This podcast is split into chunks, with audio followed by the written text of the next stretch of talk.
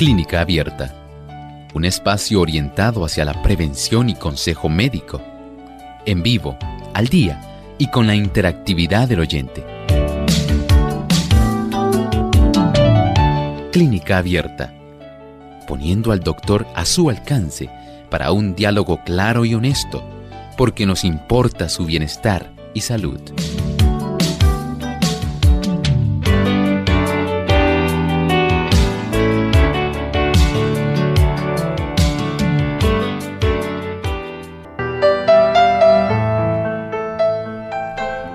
Resultado de anomalías en el desarrollo de la aorta antes del nacimiento. Hoy en Clínica Abierta vamos a estar hablando acerca de la coartación de la aorta.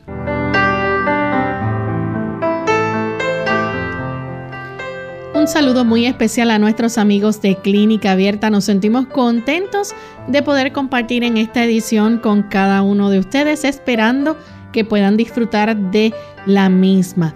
Queremos dar una cordial bienvenida a todos aquellos que ya se encuentran sintonizando nuestro programa a través ya sea de las redes, a través también de nuestra emisora o de su emisora en el país donde usted nos sintonice. Así que agradecemos a todos por el apoyo y la sintonía que nos brindan a diario.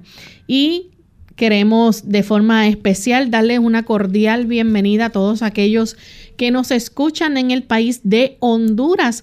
Nos sintonizan a través de Stereo Fe, Radio Redención 1380 AM Atlántida, Gala Estéreo 96.7 FM. Así que un saludo muy especial a nuestros amigos en el país de Honduras.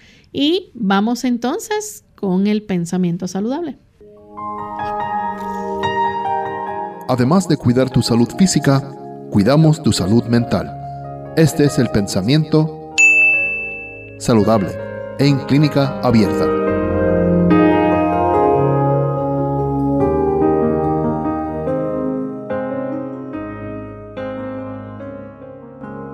Aunque el pecado ha estropeado la obra perfecta de Dios, esa escritura permanece Aún ahora todas las cosas creadas declaran la gloria de su excelencia.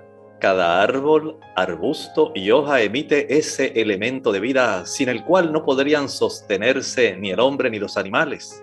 Y el hombre y el animal a su vez sirven a la vida del árbol, del arbusto y de la hoja. En este ecosistema que Dios nos ha dado tan maravilloso, hay una interrelación asombrosa entre toda la naturaleza. Y esto sencillamente solamente puede provenir de una mano sumamente sabia.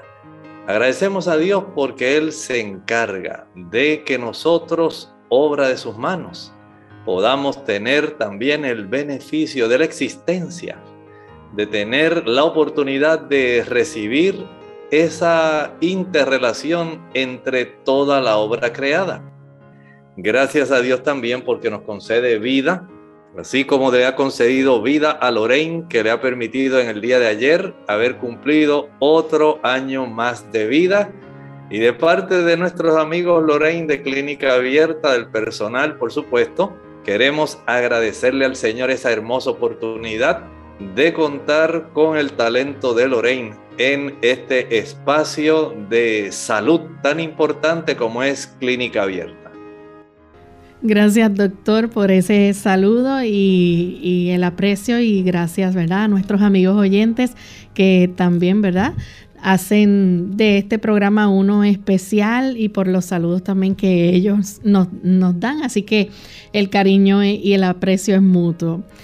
Bien, vamos entonces a comenzar con nuestro tema para el día de hoy. Vamos a estar hablando acerca de la coartación de la aorta. ¿Y qué es la coartación de la aorta? Vamos a ver si el doctor nos pues, dice. Sí, cómo no. Mire, tenemos nosotros normalmente, aquellas personas que nos ven en Facebook, tenemos una ilustración de un corazón visto desde la parte de atrás, desde la porción trasera.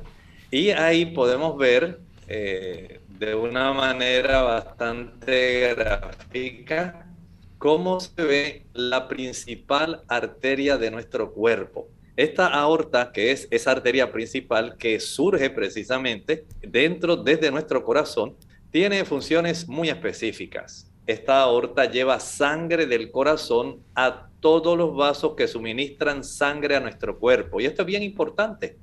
Nosotros, gracias a esta presencia de esta estructura, que parece un tubo, si usted lo mira pensaría que es una tubería, pero en realidad, aun cuando sí es un conducto, tiene funciones muy específicas y es porque es un conducto vivo. ¿Escuchó bien? Vivo. No es solamente algo rígido, no es como la tubería que usted tiene en su casa de drenaje, de aprovisionamiento de agua.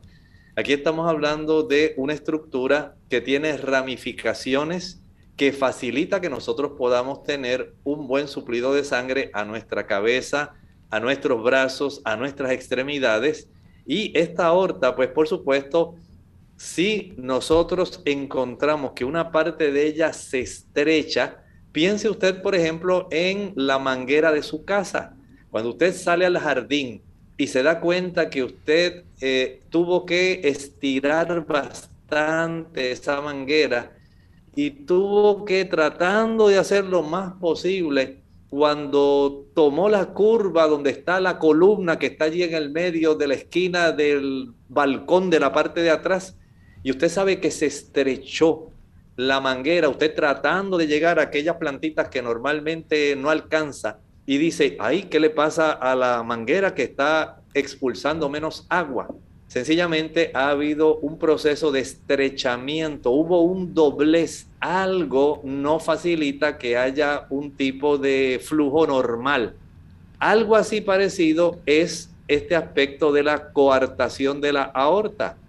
Miren aquí, si ustedes miran esta otra ilustración, van a notar que hay un área donde aquí podemos ver con la flecha, lo estoy enseñando, hay una zona donde esta arteria aorta que normalmente va en este rumbo y debiera ser de un diámetro parejo, después de sufrir esa curvatura que es el callado de la aorta, miren cómo se ha estrechado y ese estrechamiento, por supuesto, tiene eh, una forma de ir deteniendo el que no haya un buen volumen de sangre que sea capaz de fluir porque por supuesto hay una zona donde ese conducto está más estrecho.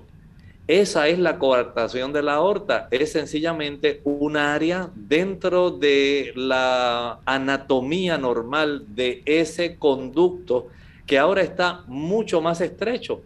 Eso es generalmente lo que nosotros conocemos bajo este nombre porque esto representa una causa frecuente que puede estar desarrollando dentro del espectro de los problemas que se desarrollan congénitos. Esto básicamente puede corresponder a una de esas porciones donde la persona, por tener este tipo de trastorno, sencillamente se va a afectar. Gracias a Dios solamente esto corresponde tan solo al 5% de los casos de defectos congénitos en los niños. Doctor, entonces no existe una causa específica que, sea como el detonador para que esto ocurra.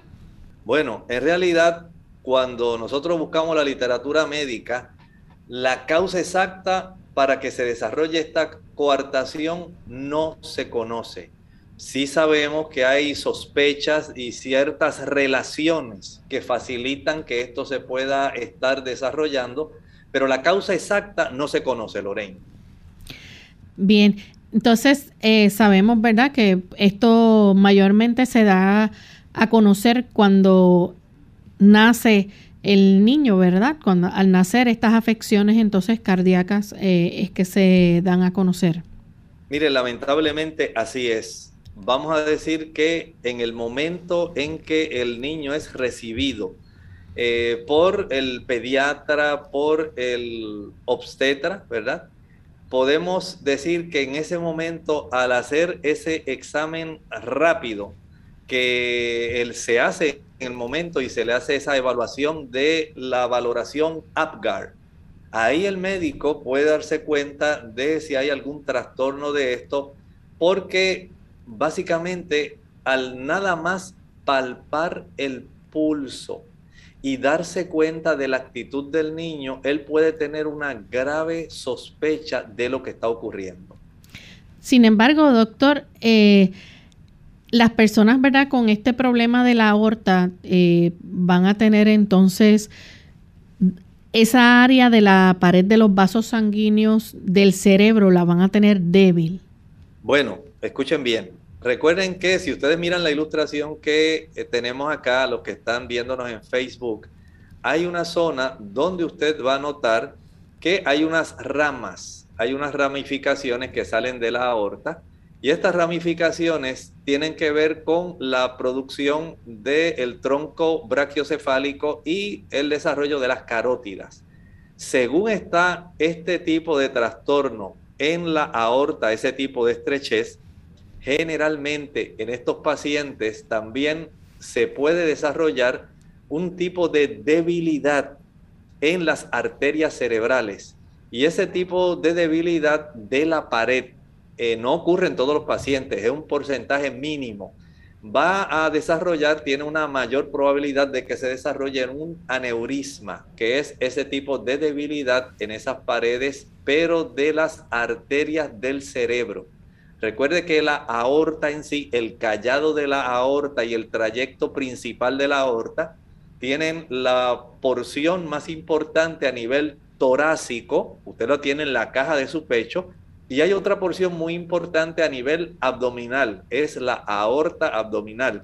Sin embargo, este pacientito puede también tener ese tipo de debilidad, pero ya es en las arterias del cerebro donde se facilita el desarrollo de aneurismas. Vamos en esta hora a hacer nuestra primera pausa y cuando regresemos vamos a seguir hablando sobre este interesante tema, así que no se despeguen de nuestra sintonía que ya volvemos. Cientos de miles de personas mueren cada año de ataques al corazón sin que el público, la prensa ni las agencias del gobierno pronuncien una sola palabra de protesta. ¿Qué tal amigos? Les habla el doctor Elmo Rodríguez Sosa en esta sección de factores de salud. Así es, ¿sabía usted que 4.000 veces al día alguien en los Estados Unidos muere de un ataque cardíaco?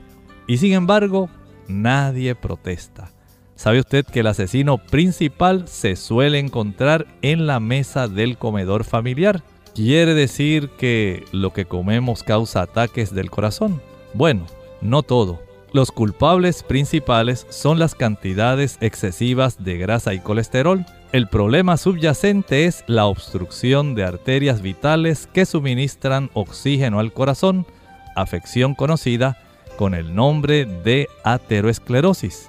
Y usted y yo podemos evitar este tipo de condición. Sencillamente viva más saludable.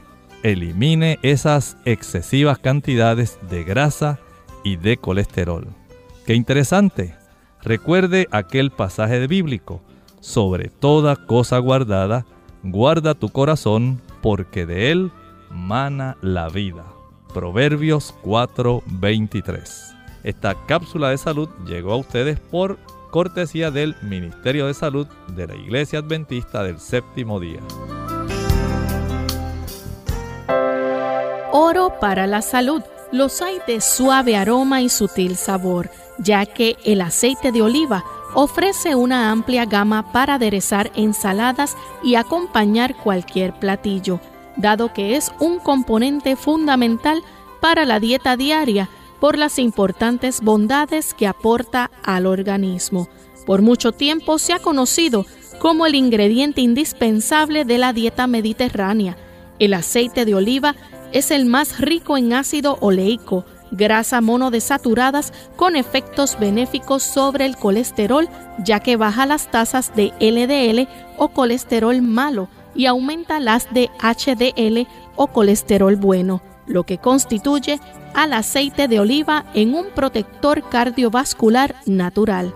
Cabe destacar que a lo largo de varias investigaciones se ha comprobado que consumir aceite de oliva previene la muerte celular, ya que entre sus componentes cuenta con una gran cantidad de antioxidantes. Los beneficios del aceite de oliva, gracias a los fenoles, actúan previniendo el envejecimiento y mejora las expectativas de vida. El aceite de oliva es uno de los ingredientes que sobresalen la gastronomía del siglo XXI por su sabor, sus indudables beneficios para la salud y el bienestar.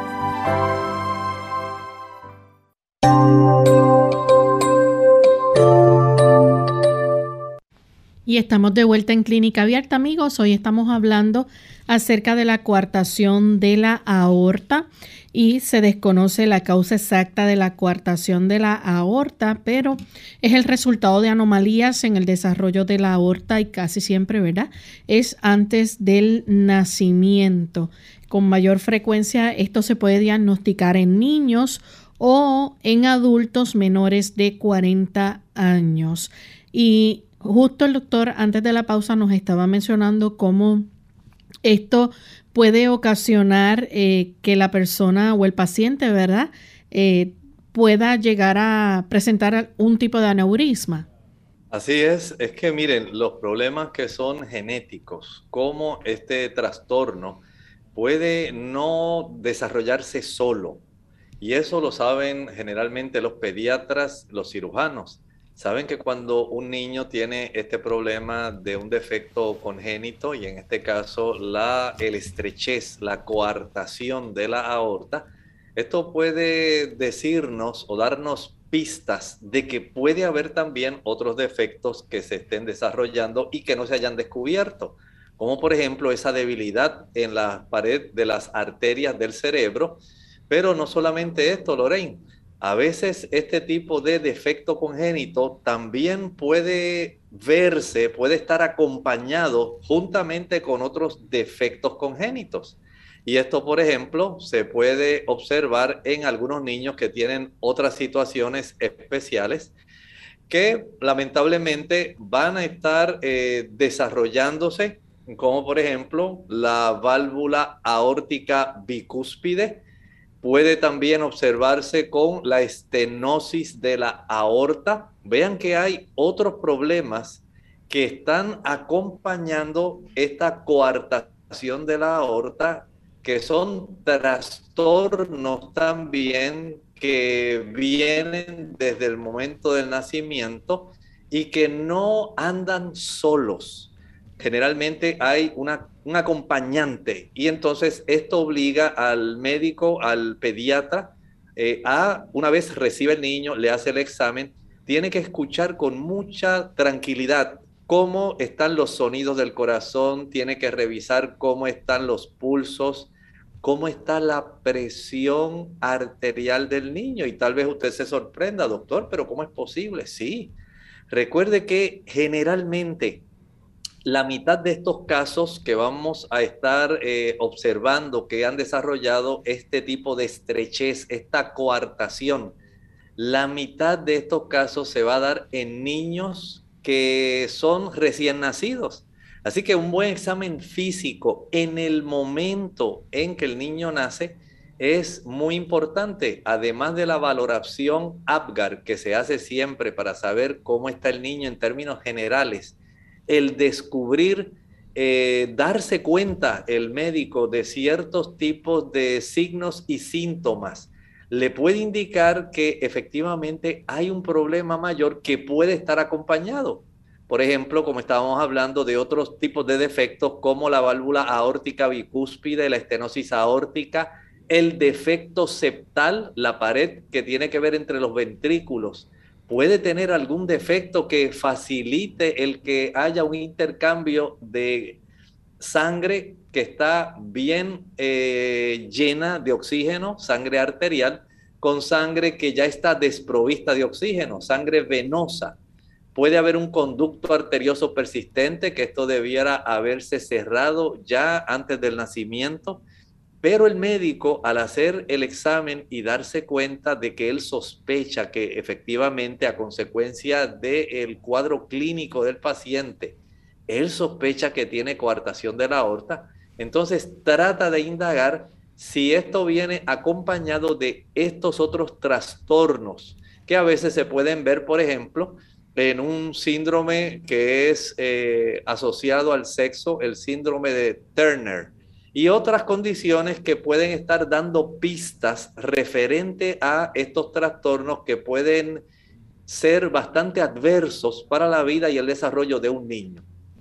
Vamos a hablar entonces acerca de los síntomas, doctor.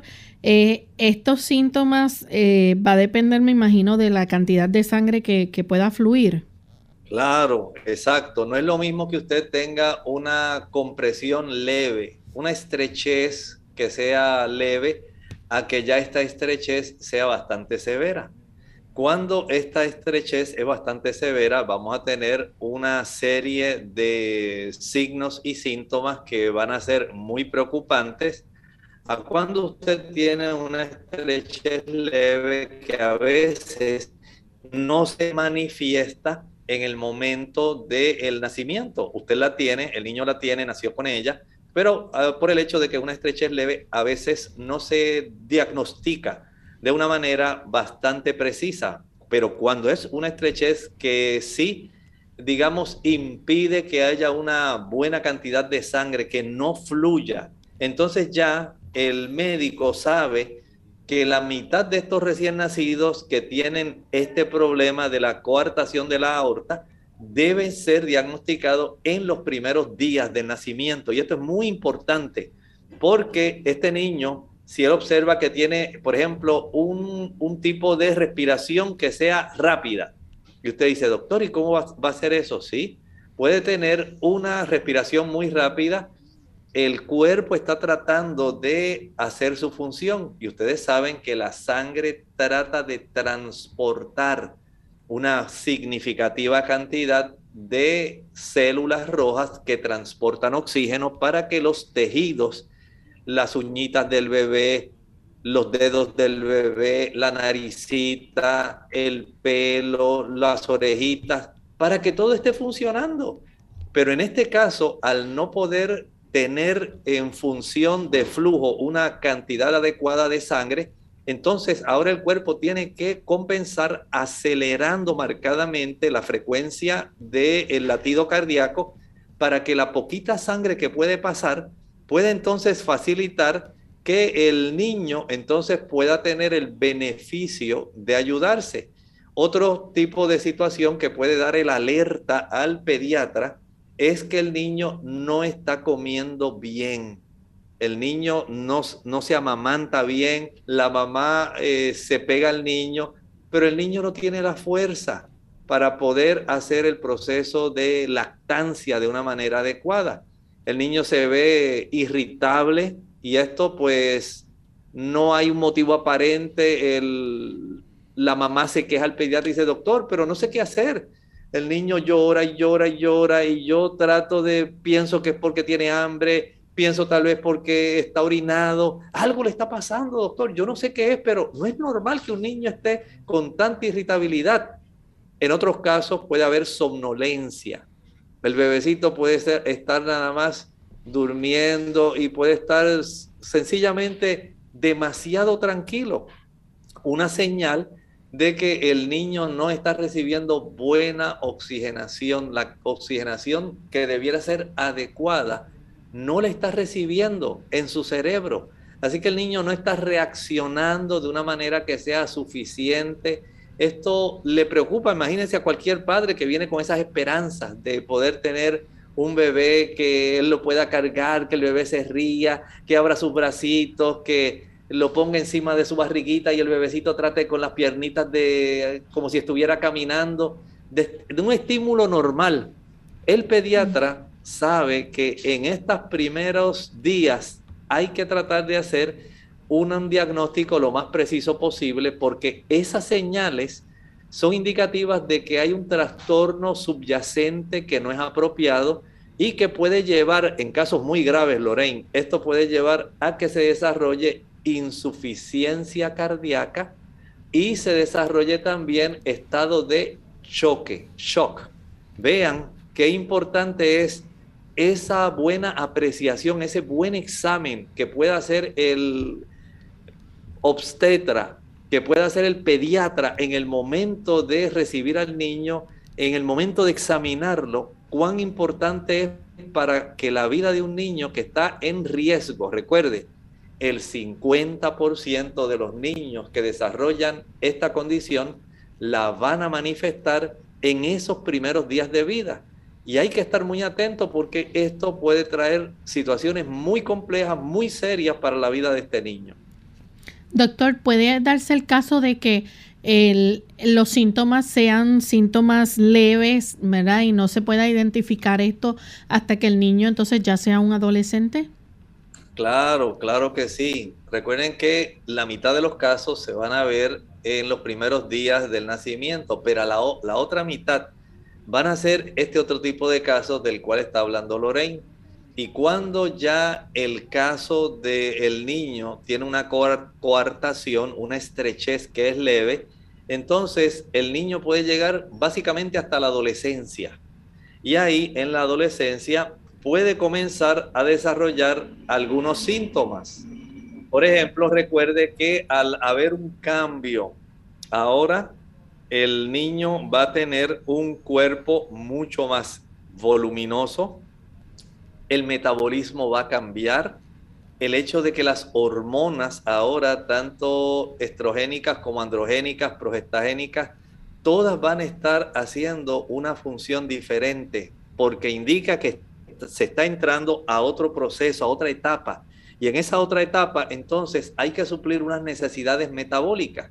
Y si yo tengo un trastorno donde no puedo tener el volumen suficiente de sangre fluyendo ahora que el niño entra en la adolescencia, ahora que el niño quiere competir como compiten los otros niños, donde hay una mayor necesidad de un flujo de sangre. Entonces, por ejemplo, puede en este otro tipo de situación donde es más leve, los casos leves, por ejemplo, ahora el niño puede empezar a dolor torácico.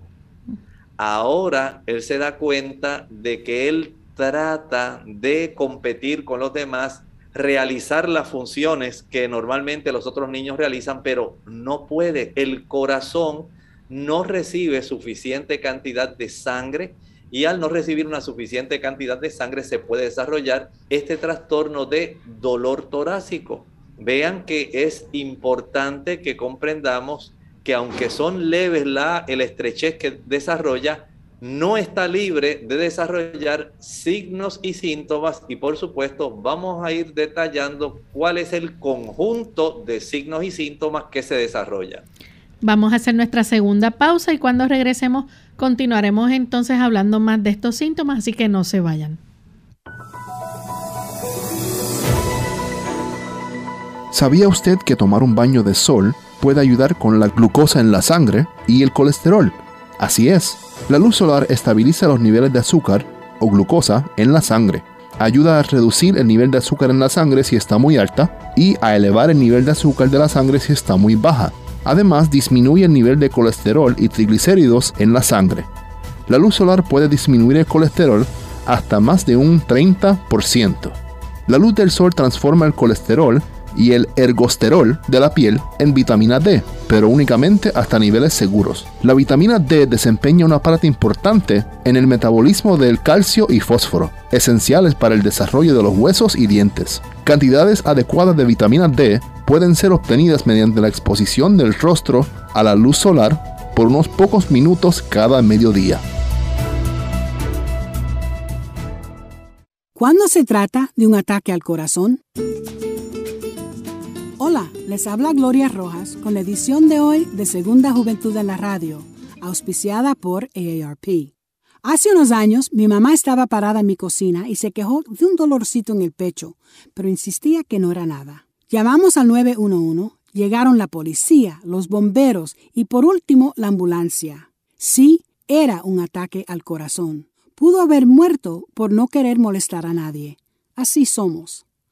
La Asociación Americana del Corazón tiene un folleto que explica claramente cuándo el dolorcito en el pecho es simplemente un dolorcito y cuándo es un ataque al corazón.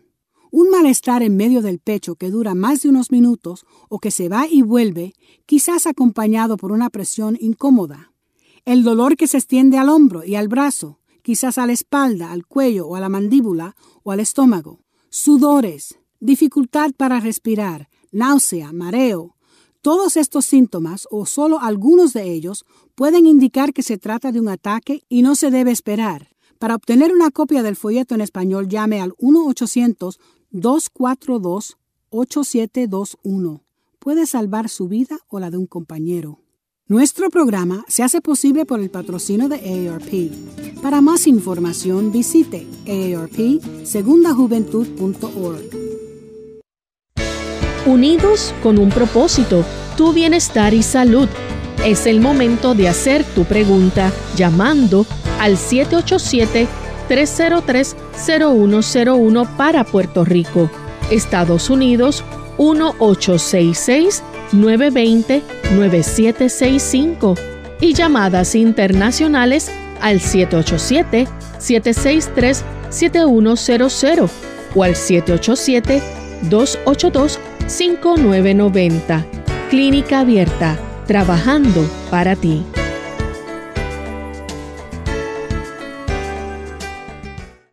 Clínica Abierta.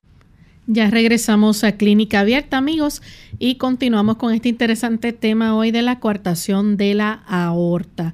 Antes de la pausa, el doctor estaba compartiendo con nosotros sobre los síntomas que pueden presentarse, ¿verdad? Este, cuando el niño pues ha llegado en el caso de que no se descubra hasta la adolescencia.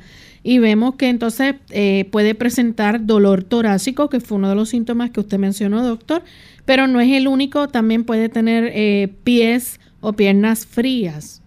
Exactamente. Recuerde que si no hay un buen flujo de sangre, porque usted tiene una estrechez, sabe que no va a haber un buen flujo sanguíneo llegando a las extremidades. Así que los pies y las piernas, que son las porciones de nuestro cuerpo más distantes del corazón, hacia la porción inferior de nuestro cuerpo, entonces va a tener un pulso más débil y no solamente eso, la temperatura va a ser todavía más baja, sencillamente porque usted no está llevando una buena cantidad de sangre que pueda proveer calor y oxigenación a esa área. También pueden darle mareo o puede darse el caso de que se desmaye ese paciente. Claro, cuando hay una insuficiente cantidad de sangre que fluye hacia la cabeza, dependiendo de la ubicación de la estrechez. Recuerden que tenemos un buen segmento de aorta torácica y en cualquiera de esas áreas puede desarrollarse esta estrechez. Y si esta estrechez ocurre precisamente antes de la bifurcación para el suplido de sangre hacia la cabeza, podemos tener entonces que la persona se pueda marear o desmayar. Y va a ser un paciente que no va a poder realizar entonces mucho ejercicio, no va a tener esa capacidad. No, por supuesto, exactamente. Si no podemos llevar sangre oxigenada que pueda suplir todos los músculos del cuerpo, todas las áreas que requieren en nuestro metabolismo, todas las células, básicamente van a requerir oxígeno para unirlo con el combustible ya sea glucosa o ciertos ácidos grasos para poder ejercer su función, entonces la persona va a estar asténica adinámica. Esto quiere decir que esta persona básicamente no va a tener la oportunidad de mantenerse en una actitud activa de fuerza, de esfuerzo, porque el cuerpo no se lo permite porque no hay un buen flujo de sangre. Y puede también ocasionarle, por ejemplo, retraso en, ese desarrollo?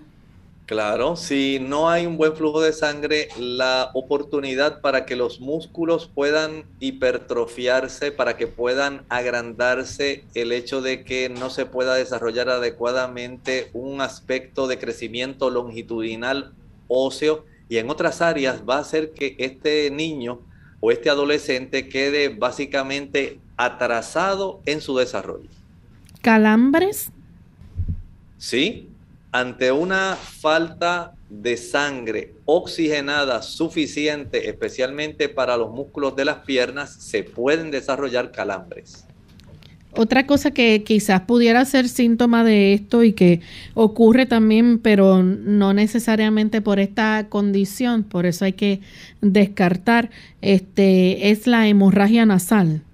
Claro, si tenemos una coartación que aumenta la presión de la sangre antes de la zona de la estrechez, y esta zona de la estrechez que va, digamos, va a ubicarse después del tronco brachiocefálico o de las carótidas de esta área, vamos a tener entonces la oportunidad de que haya una mayor eh, fuerza de la sangre fluyendo hacia la zona craneal y se puede desarrollar más fácilmente la hemorragia nasal. Este niño puede entonces verse que tenga un crecimiento que sea deficiente. Claro, en el proceso de desarrollo, entonces ya el niño, la mamá se preocupa. Recuerden que estamos hablando ahora del cuadro clínico donde la coartación, donde la estrechez es leve. O sea que este niño pudo pasar toda su niñez, toda su área, digamos, de educación elemental, muy tranquilo, pero en el momento del desarrollo, cuando ahora entra en la adolescencia, que el metabolismo aumenta, cambia, eh, ocurre un crecimiento en todos los aspectos, longitudinal y transversal. Ahora entonces tenemos que el cuerpo no es capaz de poder enfrentar este cambio y el crecimiento de esta criatura, eh, de este joven, ahora va a ser deficiente. Y eh, también se puede quejar de dolor de cabeza y va a tener entonces ese problema para o esa dificultad para respirar. Claro, claro. Recuerde que estamos hablando de ese trastorno donde esta coartación es leve. Por muchos años no se dio cuenta, pero ahora al acelerarse el metabolismo, esto se ha intensificado. Ahora ya no es tan leve como cuando era niño. Ahora el papá se preocupa porque el hijo se queja de la dificultad respiratoria, se queja de ese dolor de cabeza pulsátil, ha aumentado la fuerza de la, digamos, del impulso del corazón, especialmente hacia la zona del cráneo, de la cabeza, y como está más estrecho, un poco más adelante de donde debe ocurrir este tipo de bifurcación, entonces hay un mayor congestionamiento de sangre antes de la estrechez y generalmente esa estrechez está después de la bifurcación del tronquio brachiocefálico eh, derecho y del área de la carótida izquierda. Bien, vamos a hablar entonces, doctor, de las pruebas y exámenes que se realizan. Hay algo interesante y es que también es posible que el paciente no presente síntomas, ¿verdad? Eso es muy probable. Hay una porción de estos pacientes que no van a presentar síntomas. Y esto nos dice entonces que el tipo de coartación es apenas demasiado leve, por lo cual el cuadro clínico básicamente no se va a desarrollar en toda su plenitud como lo que estábamos hablando hace un momento. Bien, vamos a hablar entonces acerca de los exámenes que se llevan a cabo. Obviamente el médico hace un examen físico para verificar y revisar a este paciente, pero entonces hay que hacer otros exámenes más exhaustivos. Exactamente, mire, el examen físico es básico en esto.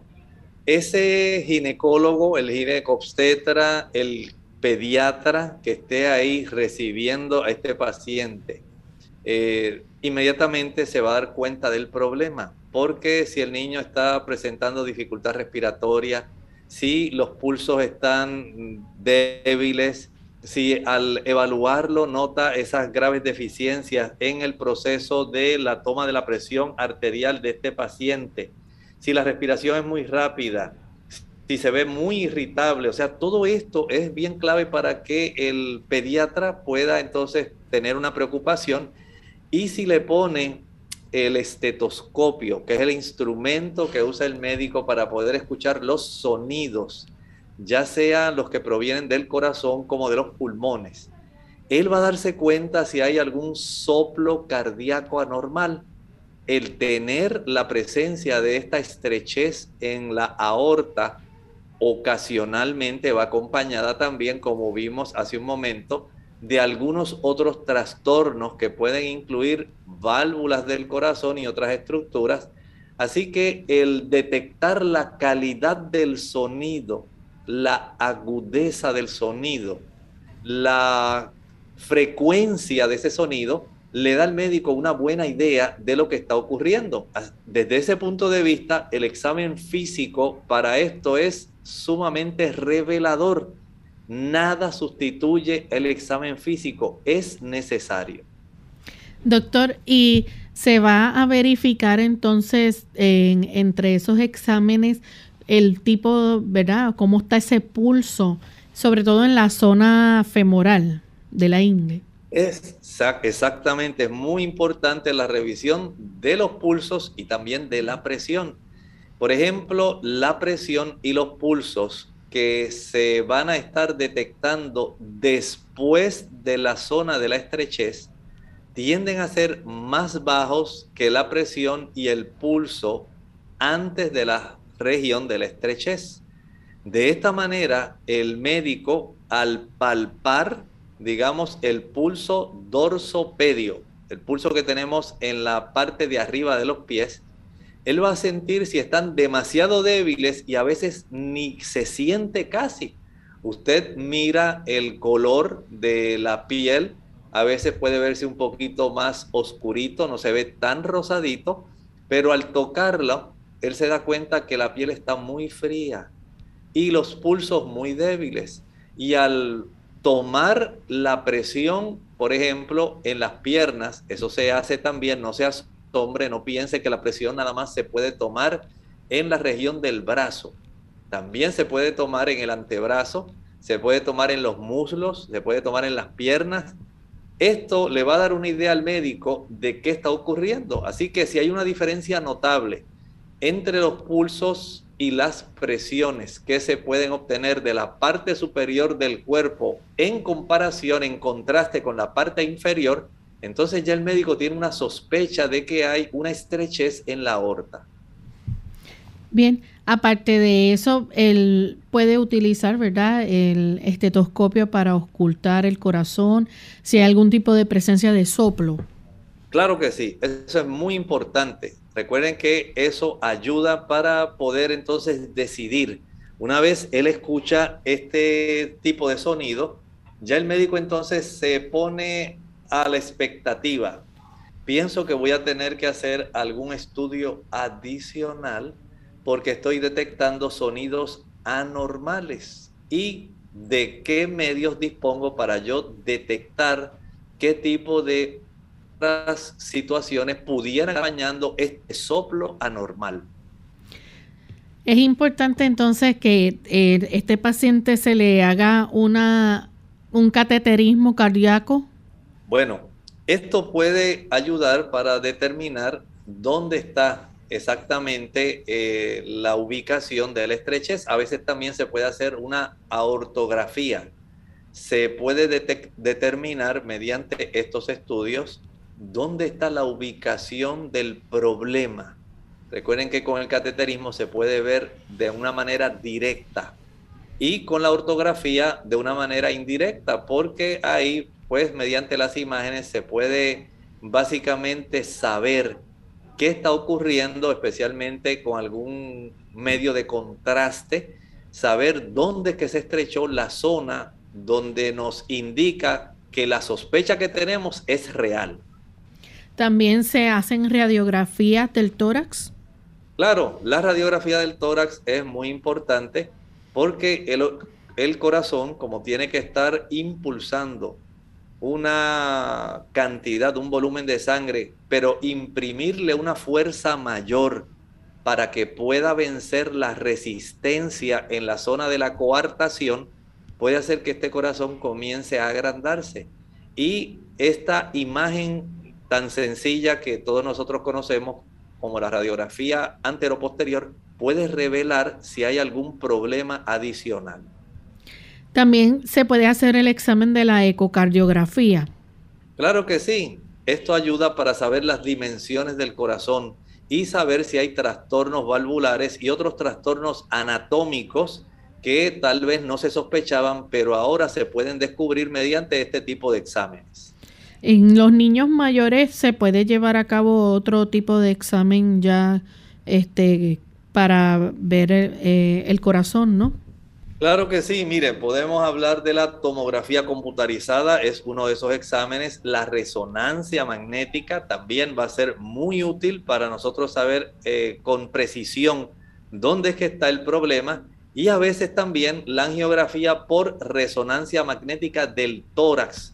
Todos estos son eh, formas que dispone, digamos, el médico, si el pediatra dice, bueno, aquí hay un problema, yo lo revisé, entiendo que hay una situación, eh, le hice la radiografía, le ordené una ecocardiografía, lo voy a referir al cardiólogo pediátrico y el cardiólogo generalmente entonces dice, bueno, aquí hay que tener una mayor precisión, tener un mayor detalle de lo que está ocurriendo.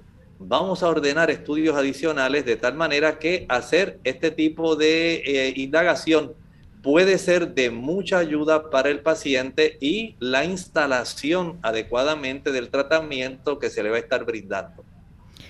Doctor, ¿se puede llevar a cabo también algún estudio de esos Doppler eh, para eh, ver si hay alguna diferencia en la presión arterial?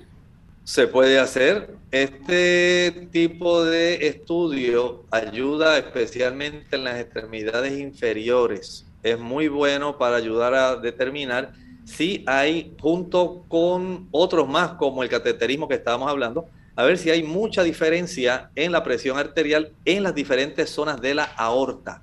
Así que esto básicamente va a ser de mucho, mucho beneficio para que el paciente pueda entonces eh, conocer y el médico diga, bueno, ¿qué es el tratamiento que voy a establecer? De acuerdo a los resultados y hallazgos de estos estudios, entonces el médico procede a delinear con precisión el tratamiento. Cuando el niño es, pequeño, ¿verdad? Es recién nacido, ¿se le puede llegar a hacer algún tipo de cirugía? Es preferible, especialmente si el niño está dentro de ese conjunto, de ese 50%.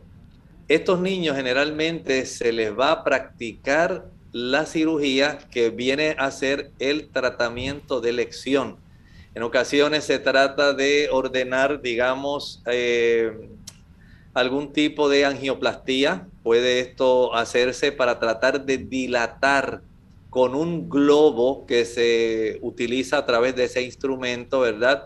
Eh, para poder evitar esa estrechez. Pero generalmente se opta por la cirugía porque así vamos a tener el el poder evitarle al niño una mayor cantidad de complicaciones, pero aunque usted no lo crea, en estos niños hay que entender que hay que estabilizarlos. Tal como estábamos hablando, estos niños pueden tener, desarrollar presiones elevadas en las extremidades superiores, eh, pueden ser tan elevadas que, pueden facilitar el desarrollo de aneurismas y de otros otros problemas adicionales por supuesto, con la irritabilidad, la incapacidad para alimentarse adecuadamente, el llanto, el trastorno de los pulsos, eh, el cuadro grave que sabemos que va a facilitar que el niño pueda morir. Así que una vez el médico trata de estabilizarlo, se le prepara al niño dentro de los primeros días de vida para que pueda ser operado directamente en esta estrechez que tiene la arteria principal de su cuerpo. Ya cuando el niño es más grande, este, entonces también puede llegar a necesitar la cirugía. Puede llegar a necesitarse, porque en estos casos, según entra en el proceso del desarrollo, entonces aquí vamos a tener eh, que enfrentar este cambio de vida. Por lo tanto, el médico tratando de ayudar para que haya un buen desarrollo de este niño y evitar tanta complicación, entonces eh, decide, aunque sea de una manera más leve, tratar de ayudar al niño para que tenga un buen desarrollo. Durante la cirugía, doctor, ¿esto se va a, a extirpar esa parte de la aorta este, o se abre? ¿Qué se procede a hacer? Bueno, sí, dependiendo de la ubicación de la estrechez y de la severidad, a veces puede eh, cortarse esa zona y unir los dos extremos ya libres de la estrechez. Y esto ayuda para que el niño pueda tener un desarrollo normal. Pero por supuesto, una vez se hace la cirugía, es muy probable que el niño de por vida pueda estar necesitando ser visto por un cardiólogo, porque esto pues denota que eh, se han desarrollado unos problemas en las primeras etapas de la vida del niño que va a requerir esto. En otros casos, como dije, el médico puede optar por hacer eh, la introducción del balón, el globo, como parte de el cateterismo, pero generalmente este tipo de pacientes pues se prefiere optar por la cirugía. De ahí en adelante hay que estar verificando las presiones, los pulsos de estos pacientes para que ellos mantengan una vida normal estos niños mayores por lo regular van a necesitar medicamentos, ¿verdad? Sí, van a necesitar medicamentos porque ya pues se ponen en riesgo para la capacidad de ellos mantener una vida normal, pero ahora tienen que enfrentarse a presiones más altas y a pulsos que van a estar fluctuando pero hay que atenderlo con cardiólogo durante toda su vida. Sí, que es un tratamiento de por vida. Exactamente. Eh, la expectativa de vida, ¿esto no se, este, se puede curar o no se puede curar? Bueno, la expectativa de muerte con cirugía se cura, pero siempre hay un aumento en el riesgo de muerte por los problemas cardíacos. Y si la persona no se trata, puede morir antes de los 40 años. Por eso es que es necesario, especialmente si esto se detecta a tiempo, tratar a esta persona de la forma más temprana posible. Bien, eh, por esta razón, entonces los médicos eh, recomiendan que se practique la cirugía si el paciente tiene eh, menos de 40 años. Exactamente, así es, Lorraine. Esa es generalmente la situación con estos pacientes. ¿Alguna complicación que pueda surgir? Sí, pueden ocurrir muchas complicaciones. Recuerden que esto es una cirugía que no es tan sencilla. Este tipo de situación donde se desarrolla la cirugía puede debilitar la pared de la arteria, puede facilitar el desarrollo de aneurismas, puede esto facilitar una ruptura aórtica, eventualmente se pueden desarrollar hemorragias intracerebrales, problemas renales, hipertensión arterial grave, endocarditis, estrechamiento continuo o repetitivo de la aorta y presión arterial elevada. Bien, ¿hay forma de prevenirlo, doctor? en realidad no se conoce forma de prevenirlo. Bien, pues esperamos que nuestros amigos hayan podido orientarse bien respecto a este tema y si tienen alguna sospecha, eh, algún padre, ¿verdad?, con su hijo o su hija, pues que le hagan las evaluaciones pertinentes con su médico y verifiquen para que puedan detectar esto a tiempo y pueda entonces conseguir el tratamiento que necesita. Ya hemos llegado entonces a la parte final de nuestro programa, deseándoles a todos eh, un buen día, pero antes de despedirnos queremos dejar este pensamiento bíblico con ustedes y recordarles que mañana nuevamente estaremos a la misma hora para recibir sus consultas, no importa de qué tema estaremos recibiendo sus preguntas. El pensamiento bíblico nos dice así, al que venciere, yo le haré columna en el templo de mi Dios, y nunca más saldrá fuera. Y escribiré sobre él el nombre de mi Dios y el nombre de la ciudad de mi Dios, la nueva Jerusalén, la cual desciende del cielo de mi Dios, y mi nombre nuevo. Usted y yo podemos tener un nombre nuevo, el nombre de los vencedores. Y por supuesto, estaremos viviendo en una ciudad real, el Señor la llama la Nueva Jerusalén. Usted y yo podemos ser ciudadanos de la Nueva Jerusalén. Entréguele su vida al Señor. El Señor desea que usted sea un ciudadano y que usted y yo podamos ser allí vecinos. Bien, agradecemos al doctor por orientarnos en este tema en el día de hoy, a ustedes amigos por la sintonía que nos brindan a diario y les esperamos mañana a la misma hora. Así que con mucho cariño se despiden. El doctor Elmo Rodríguez Sosa y Lorraine Vázquez. Hasta la próxima.